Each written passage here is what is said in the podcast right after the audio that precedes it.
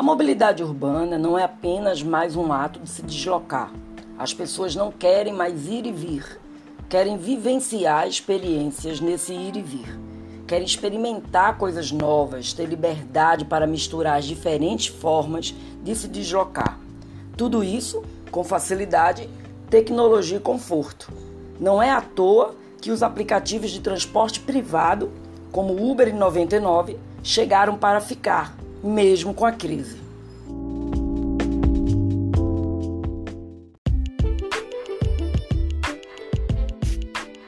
Essa lógica de uma mobilidade urbana inovadora, divertida e de preferência acessível na palma da mão é o chamado conceito MAAS, Mobility as a Service, ou seja, a mobilidade como serviço. Esse é o tema do sétimo episódio do podcast Rota Viva pela Preservação da Vida, um projeto de educação para o trânsito oferecido pelo Fundo Socioambiental da concessionária Rota dos Coqueiros e realizado pelo IADH. Eu, Roberta Soares, jornalista de mobilidade urbana, estarei com vocês à frente dessa discussão. Embora ainda pouco conhecido no Brasil, o MAAS é a mobilidade vista como um serviço, sem necessidade da propriedade. O conceito MAAS tem como base a tecnologia, e não é para menos, afinal, é impossível nos tempos atuais imaginar mover-se e não usar a tecnologia para isso. No trânsito, ela é importante para identificar congestionamentos e apontar o melhor caminho para realizar um percurso no transporte público informa ou deveria informar o horário dos ônibus, metrôs e trens. E sem ela, os aplicativos de transporte privado sequer existiriam. A tecnologia não é a solução, mas sem dúvida é o caminho para a nova mobilidade urbana e, consequentemente, para cidades mais agradáveis e justas. O desafio é usá-la para unificar as opções de deslocamento e principalmente de pagamento desses deslocamentos.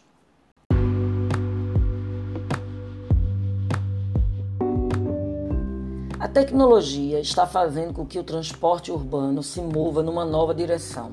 O interesse pela propriedade está desaparecendo e já é questionável correr atrás do transporte. As pessoas querem que ele venha até elas, que venha até o passageiro e de forma rápida limpa, segura e de fácil pagamento. Os serviços de mobilidade sob demanda e compartilhados criaram essa cultura, sem volta. Deram opções às pessoas para escolher como querem viajar. Com os apps de viagem, as empresas de tecnologia passaram a ter papel fundamental nos diferentes ecossistemas de transporte urbano. Ideias são estimuladas e investimentos vultosos são feitos cada vez mais em novas mobilidades. Vejo o crescimento de apps, de caronas corporativas e não corporativas, de compartilhamento de carros, de bicicletas e de patinetes. A micromobilidade que temos visto ganhar as ruas das cidades, com bicicletas e patinetes, com ou sem estação, é a prova disso.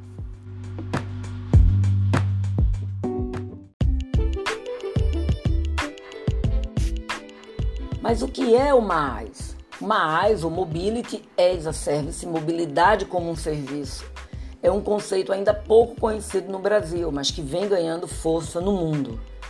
É uma mudança conceitual. Deixa para trás a propriedade pessoal de meios de transporte para soluções de mobilidade que são consumidas como um serviço. É uma combinação de serviços de transporte público, e prestadores privados de serviços de transporte, através de um servidor de acesso unificado que cria e gerencia a viagem, por exemplo.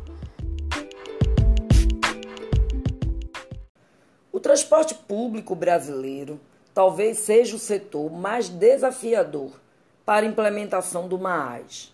Ao mesmo tempo, é o que mais precisa dele para avançar e voltar a atrair os passageiros. Para discutir essa questão, vamos receber Francisco Cristóvão, presidente executivo da NTU, a Associação Nacional das Empresas de Transportes Urbanos. Olá, Cristóvão, é um prazer recebê-lo no Rota Viva. O prazer é todo meu, Roberto. O senhor concorda que o transporte público coletivo brasileiro é o setor da mobilidade urbana que atualmente mais precisa se modernizar e, por isso, o que deveria introduzir mais rapidamente esse conceito mais, que é a mobilidade como um serviço, não apenas como um deslocamento? Vamos lá. Do ponto de vista conceitual, eu concordo plenamente com você. Mas na prática, eu gostaria de fazer algumas considerações. Salvo raras exceções, nós estamos relativamente longe de praticar esse conceito da forma como ele foi estabelecido né? e, e, e da maneira abrangente como ele deve ser entendido. A viagem de ônibus começa pela caminhada da origem até o ponto de ônibus, que normalmente não oferece conforto nem segurança para os passageiros. Aí o passageiro toma um ônibus que circula por vias esburacadas e sem nenhuma prioridade. Bom, aí terminada a viagem, ele chega né, no ponto final. Isso se ele não fez transferências ou baldeações, né, é, para mudar de modo, né, ou, ou, às vezes até dentro do mesmo modo, mas mudar de um ônibus alimentador para um ônibus de corredor e assim por diante. Mas vamos imaginar que ele fez uma transferência, chegou no ponto final. Ele desce, de novo tem que caminhar né, até o destino final da sua viagem por calçadas que não merecem a menor né, atenção do poder é, do poder público. Então é muito difícil a gente querer implantar né, um conceito de mobilidade como serviço quando nós ainda estamos necessitando de questões básicas para serem resolvidas, né? que é um tratamento adequado das calçadas para que as pessoas possam caminhar né, até o ponto do ônibus. O ponto do ônibus tem um mínimo de conforto, de segurança, de comunicação, informação ao passageiro. Né? Os ônibus, sem dúvida, ônibus de melhor qualidade, ônibus novos, ônibus mais confortáveis, ninguém acha que pode ser diferente, né? E por aí vai, a questão da bilhetagem, quer dizer, bilhetagem eletrônica, que facilita a vida do passageiro, ele pode carregar o seu cartão previamente e durante o tempo, né, é, um mês ou 15 dias, enfim, ele usar os créditos que estão ali acumulados naquele cartão. Enfim, eu, resumindo, eu acho o seguinte: nós temos um, um caminho muito longo a, a, a perseguir para que a gente possa tratar a mobilidade como um serviço e não como um simples deslocamento, que é o que vem acontecendo. As empresas privadas, obviamente, não podem resolver essas questões, que não são, inclusive, obrigações delas, né? As empresas não são, não, não, as empresas operadoras não têm a ver com conservação de calçada. Na maioria dos casos, nem os pontos e abrigos são de responsabilidade das operadoras e assim por diante. Então, resumidamente, eu diria nós devemos perseguir né, a meta de produzir serviço com qualidade e quantidade desejadas, dentro desse conceito de mobilidade como serviço, mas temos aí muitas providências a serem tomadas para que o nosso cliente possa usufruir desse serviço com um mínimo de qualidade. Ou seja, pelo que eu estou entendendo, o seu, assim, é como se o, o, o, ônibus, o transporte público por ônibus, diferente, por exemplo, do metrô, dos sistemas metroviários, ferroviários, ele é um pouco vítima, um pouco refém dessa ausência de estrutura. Então, para poder exigir que ele se modernize nesse conceito do mais, é preciso primeiro vir uma infraestrutura em volta dele para que ele consiga avançar. Só que aí eu quero lhe perguntar, certo? Mas e o papel do setor, independente dessa necessidade, concordo com o senhor, acho que ele é realmente vítima, né, já que ele não responde por tudo uhum. volta dele, mas ele tem a responsabilidade, isso impacta na qualidade do serviço dele, mas a parte dele. A gente hoje, que é exatamente a segunda pergunta que eu ia te fazer, a gente tem ainda dificuldades elementares no setor do transporte, né? A ausência de informação, talvez alguns estados um pouco mais avançados, mas há estados, como aqui Pernambuco, por exemplo, a gente não tem sequer um sistema de informação de chegada e saída dos ônibus, né? Então são dificuldades elementares. A gente tem dificuldade para carregar crédito eletrônico. Então, o que falta? É isso que eu queria saber do senhor. Sabemos desse aspecto de que é vítima, sim, é mais difícil para ele entrar no conceito mais, porque depende de um entorno, mas qual é o papel dele na modernização? O que é que vocês têm feito nesse aspecto? Porque a gente que usa acha que falta um caminho ainda muito longo. É, veja só, nós temos que ter consciência né, que os atributos das viagens eles têm se alterado com o passar do tempo. Né? Nós trabalhávamos, nós que lidamos com a questão do transporte urbano né, é, há tantos anos, a gente trabalhava com alguns conceitos do tipo né, demanda cativa, por exemplo. Não, a demanda está lá e ela vai utilizar o meu, o meu sistema, o meu ônibus de qualquer maneira. Hoje nós não estamos mais nesse ambiente de trabalho. Hoje nós temos a concorrência né, dos outros modos, nós temos a concorrência dos outros serviços. Né? Eu, eu, por exemplo, gosto muito quando, quando uh, de ouvir o seguinte: quando uh, esses aplicativos, esses modismos, chegam os aplicativos novos e tal, e aí as empresas correm no poder concedente para proibir. Eu acho que não. Eu acho que nós temos que ir ao poder concedente e oferecer né, ao poder público o seguinte: olha, se é uma necessidade da população, um desejo da população, e é né, uma condição que o prefeito coloca como desejável também para melhorar a qualidade do serviço, nós, operadores de ônibus, queremos oferecer esse serviço. Então, se for um transporte porta a porta, né, o chamado on demand, né, se for um outro tipo de serviço com veículos menores, é, mais rápidos, que faça ligação origem-destino direto, sem parar em todos os pontos, enfim, nós temos que ter né, a condição de sentar com o poder público. E aí é que eu acho que está a grande possibilidade de avançarmos em tudo no que diz respeito ao transporte de passageiro das cidades. É parceria, certo? Eu não estou nem me referindo à parceria né, público-privada, aquela questão que a concessão é feita dentro de uma outra modalidade. Não, eu estou me referindo à parceria como entendimento, como soma de esforços do poder concedente com a iniciativa privada para poder oferecer um serviço de qualidade para a população. Simples assim, somar esforço. Ao longo do tempo, o que foi que aconteceu? Quando as prefeituras contratavam as empresas para prestar serviços, elas aspas, se livravam do problema. Aí elas iam se dedicar à educação, à saúde, à, à zeladoria da cidade, a problema de segurança, de emprego. O transporte já está na mão da empresa privada, esquece. Ele, o problema passou a ser deles. Isso não é verdade. A responsabilidade por prover o serviço de transporte, por garantir o deslocamento da população, é do, é da, do governo é, no caso do transporte urbano, é da prefeitura. Isso está lá no artigo 30 da Constituição, ninguém pode sequer questionar isso. É responsabilidade única e exclusiva dos prefeitos, coisa que até eu discuto. Eu acho que não, não devia ser exclusiva dos prefeitos, uma vez que é o transporte que roda, né, faz a economia girar sem nenhuma preocupação aí com o trocadilho. Né? É, é o seguinte: sem o transporte, né, o, o, estudante não chega à escola, o doente não chega ao hospital, o trabalhador não chega ao serviço, as pessoas não podem, inclusive, né, usufruir né, do, do lazer que a cidade oferece, e por aí vai. Mas, mas, essa é uma, é uma outra mudança conceitual que nós precisamos de enfrentar. As prefeituras sentarem né, com as empresas, fazer um planejamento e buscar produzir serviço de transporte ao menor custo possível, né, para que a população possa utilizar desse serviço como serviço público e não como negócio. Isso não é negócio de empresário.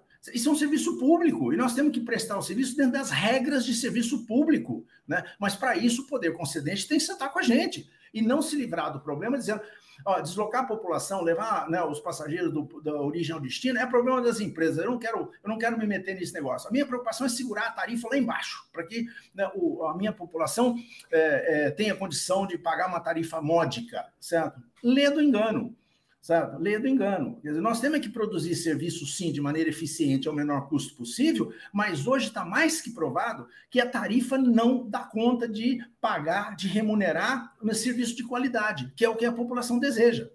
Então, hoje nós já estamos com mais de 100 cidades subsidiando os seus sistemas de transporte, é, é, arcando com parte do custo né, da prestação do serviço, para que a população possa pagar né, um valor mais módico, mais adequado, que não onere tanto o orçamento, particularmente da população de baixa renda, que é quem mais usa o transporte coletivo nas cidades.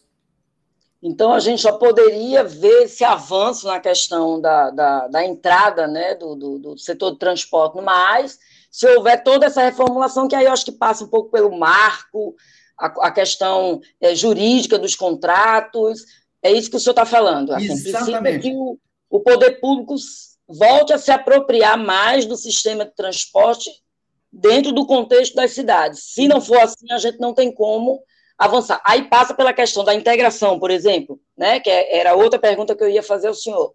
A gente ainda vê muita integração, ônibus, ônibus, ônibus, metrô, mas a gente não vê a integração nesse conceito de serviço, né? Bicicleta, outros tipos de deslocamento, até os próprios aplicativos, a gente começa a ver uma coisa ou outra pontual.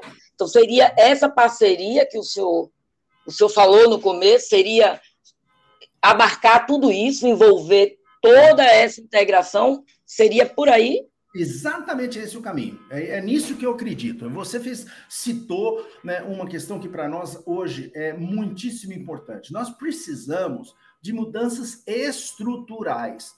Não são mudançazinhas pontuais aqui ou acolá. Então, olha, melhora a qualidade dos ônibus, compra um ônibus agora com ar-condicionado. Olha, faz um terminalzinho aqui, ó, para a gente poder fazer a integração ônibus-ônibus e tal. Não, nós temos que ter uma visão de planejamento da cidade de, de maneira mais holística sabe? Quer dizer, é aquele, qual é a maneira mais eficiente de deslocar né, a população da cidade, né, das origens aos destinos? Isso tem modelos hoje que podem ser utilizados para fazer todo esse planejamento e aí definir as rotas né, de maneira também eficiente para que o custo seja o menor possível, tirar hum, hum da maneira mais conveniente e possível as interferências. Quer dizer, destinar um pedacinho do sistema viário para o transporte coletivo, é o transporte coletivo que dá um uso mais democrático para as ruas e avenidas, né? e, no entanto, os ônibus ficam disputando espaço com o automóvel, com a moto, com o caminhãozinho de entrega, com a bicicleta, tá? e por aí vai. Aqui em São Paulo, só para você ter uma ideia, nós temos 5 mil quilômetros de vias que são utilizadas pelos ônibus, pelo, pela frota. São Paulo é uma dimensão muito maluca, né?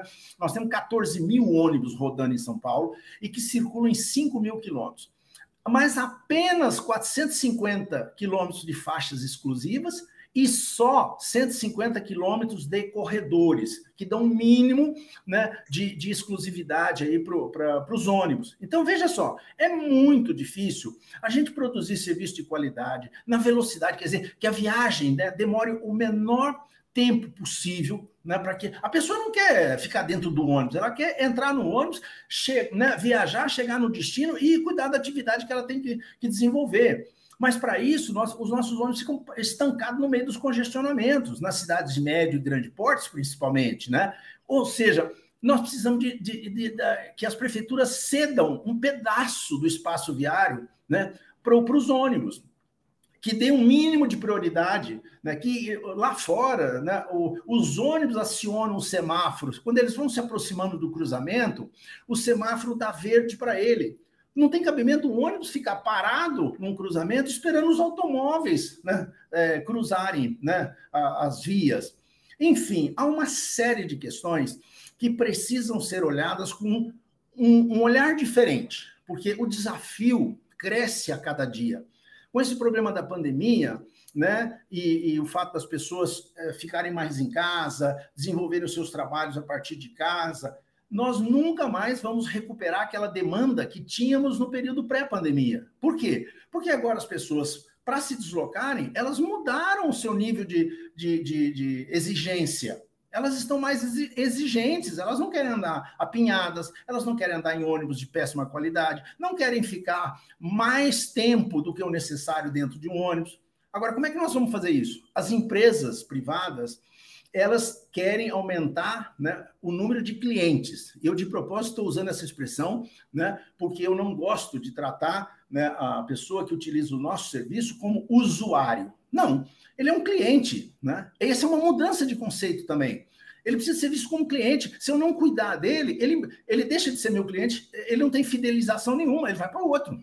E ele pode ir para o aplicativo, ele pode ir para o sistema de carona solidária, ele pode ir para a bicicleta, ele pode ir para a moto, o que nos. Né, é, é, nós não temos nenhum interesse né, em que os nossos clientes migrem para outras formas de se deslocar. Nós queremos que ele seja o nosso cliente fiel ao nosso serviço e que a gente possa tratá-lo da melhor maneira possível. Agora, para isso, é um caminho longo, Roberta, que a gente tem que perseguir, né, é, muito focado, né, concentrando né, os nossos esforços em algumas questões que você já fez menção, acabou de fazer, a questão da comunicação. Nós não temos o hábito de nos comunicarmos com os nossos clientes, seja naquela comunicação do dia a dia. Né? O, o, cidadão no ponto do ônibus pega o celular, ele quer saber quanto tempo ele vai ficar esperando ali até a chegada do ônibus dele. Né? E de preferência, quanto tempo ele vai demorar para chegar no destino final, né? na sua casa, na escola, no, no hospital, sei lá onde. Mas né, isso não é, é, uma comunicação que eu diria até tão um nível acima do básico. O básico né, é ele saber que ele pode contar com o serviço, que o serviço ocorre de maneira confiável, regular, que os ônibus tenham um mínimo de regularidade, que o intervalo naquela faixa horária, seja no pico, no entre pico, seja estabelecido e conhecido. Eu sei que aqui nesse ponto passa um ônibus de 15 em 15 minutos. No horário de pico, eu sei que ele passa de 5 em 5 minutos. Então, isso abaixa, inclusive, meu nível de estresse, meu, meu nível de expectativa, né? Porque eu fico olhando ali no relógio, né? Eu tenho que chegar no trabalho, eu tenho que bater o cartão do ponto e, eu, e o ônibus não chega. E isso vai me estressando, né? Eu já andei numa, numa, numa calçada toda esburacada, né? Aí eu entro dentro do ônibus, quando chega lá no ponto final, você faz uma pesquisa de satisfação né, do, do usuário. Você, o que você achou da sua viagem? Ele vai te responder com uma só palavra: péssima. Ele, ele não tem outro adjetivo. E ele tem toda a razão. Eu não acho assim, né? Bom, ele está exagerando, não foi tão ruim assim. Foi péssima. Ele ficou no ponto sem informação, ele entrou num veículo de péssima qualidade, andou numa rua esburacada, não tinha certeza da hora que ele ia chegar. Então, assim, você está entendendo né, a, a, dimensão do problema que nós temos? Por isso que é. eu acho, por isso é que eu acho, e eu, eu, eu eh, encerro aqui. É, é, se nós não somarmos né, os esforços né, do, do, poder público com a iniciativa privada na busca da prestação de um serviço de qualidade, é, nós, nós temos um futuro não muito certo aí para o transporte coletivo por ônibus. Ok, Cristóvão, é, muito obrigada por sua participação aqui com a gente no Rota Viva. Espero termos ainda a oportunidade de convidá-lo novamente. Eu estou sempre à sua disposição e, certo, cada vez que você precisar, entre em contato conosco aí, que a gente tem sempre alguma coisa para dizer para vocês. Muito obrigado, Roberto.